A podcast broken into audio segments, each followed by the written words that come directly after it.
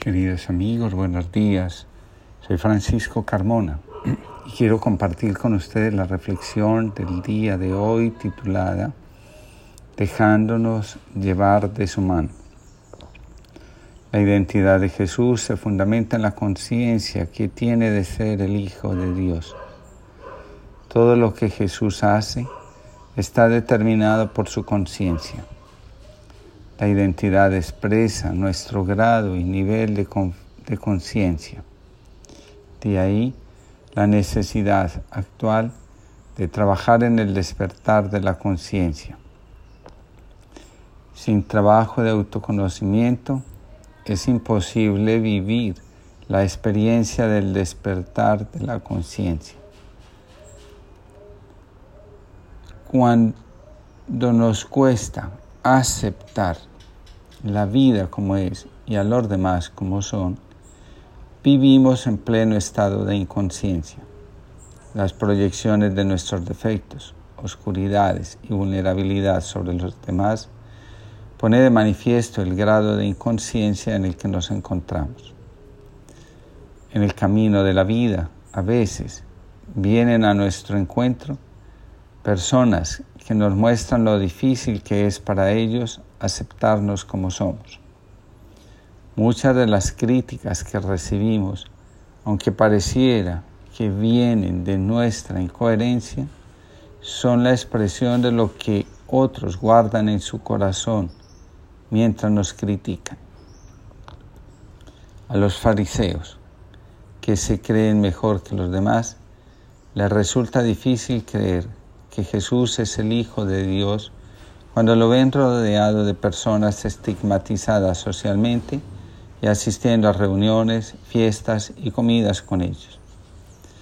De aceptar a Jesús como es, tendrían que transformar la percepción que tienen de sí mismos.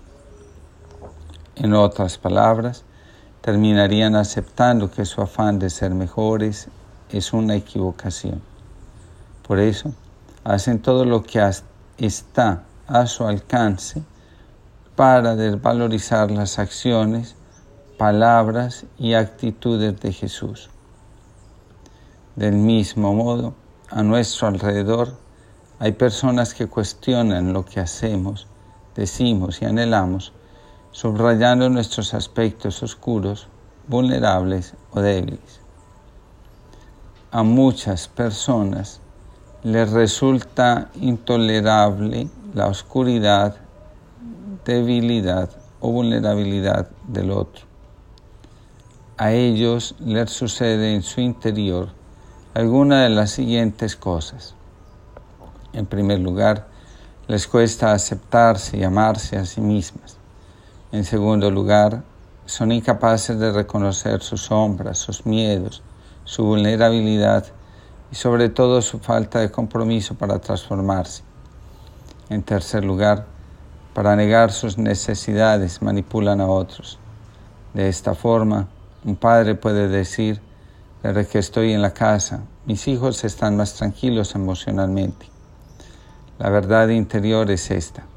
Desde que estoy con mis hijos me siento más tranquilo emocionalmente. Cuando una persona está descalificando a otra, en realidad está diciendo, deseo hacer lo que hace, pero no me atrevo o no tengo las capacidades que él tiene. Nos transformamos cuando dejamos de mirar hacia afuera y empezamos a mirar hacia adentro. Lo anterior nos exige dejar de descalificar al otro y abandonar la actitud de estar subrayando lo que está mal para centrarnos en las cosas propias que se pueden mejorar. Escucharnos a nosotros mismos resulta vital para nuestra transformación. Cuando lo que habita en nosotros se siente acogido, empieza a manifestarse lo extraordinario y, y la realización bien. Se encuentra el coraje para adentrarse profundamente en el sufrimiento y tomar lo más valioso de él. Cuando nos sentimos confiados, nos atrevemos a ir a los lugares oscuros de nuestra vida Y entonces sucede lo mágico. Todo lo que ha controlado nuestra vida comienza a desaparecer porque se siente atendido. De igual forma sucede en las relaciones con los demás. Nuestra débil identidad entra en estado de confusión, de desequilibrio, de inestabilidad o de enfermedad cuando nos atamos a lo que nos resulta difícil digerir, asimilar, aceptar. Al hacerlo, nos volvemos ausentes y lo que nos atormenta, en lugar de desaparecer, se fermenta dentro de nosotros, hace que nos castiguemos porque nos sentimos inadecuados, imperfectos o incoherentes. Obrando de este modo, generamos una energía que nos mantiene atrapados en la insatisfacción, en la recriminación y en el conflicto. Nuestra resistencia a enfrentar espiritualmente esta realidad hace que el alma lleve al al cuerpo el conflicto e intente resolverlo a través de la enfermedad física. También la enfermedad puede tener una causa en nuestros conflictos de identidad y en el miedo a reconocernos, amarnos y aceptarnos como somos. A través de la enfermedad, la conciencia encuentra una posibilidad de liberarse de lo que la atormenta, de lo que le resulta pesado o simplemente le impide ser de manera auténtica. Nos transformamos cuando prestamos mayor atención a nuestro interior que a la opinión de los demás. Crecemos cuando dejamos a los demás seguir su camino en lugar de indicarles por dónde deben ir y de aprovechar cualquier circunstancia para descalificarlos. A veces detrás del afán de querer que el otro viva, se esconden nuestras necesidades de amor, reconocimiento y aceptación. Cada uno está invitado a trabajar sobre sí mismo como si se tratara de un campo de cultivo. La única manera de obtener buenas cosechas es ocupándonos de lo que nos corresponde, nuestra identidad. Nuestro mayor aporte a los demás es la entrega de lo que somos, no de lo que creemos ser. Solo la certeza de que Dios nos toma de su mano es la que nos permite avanzar en la tarea de ser nosotros mismos.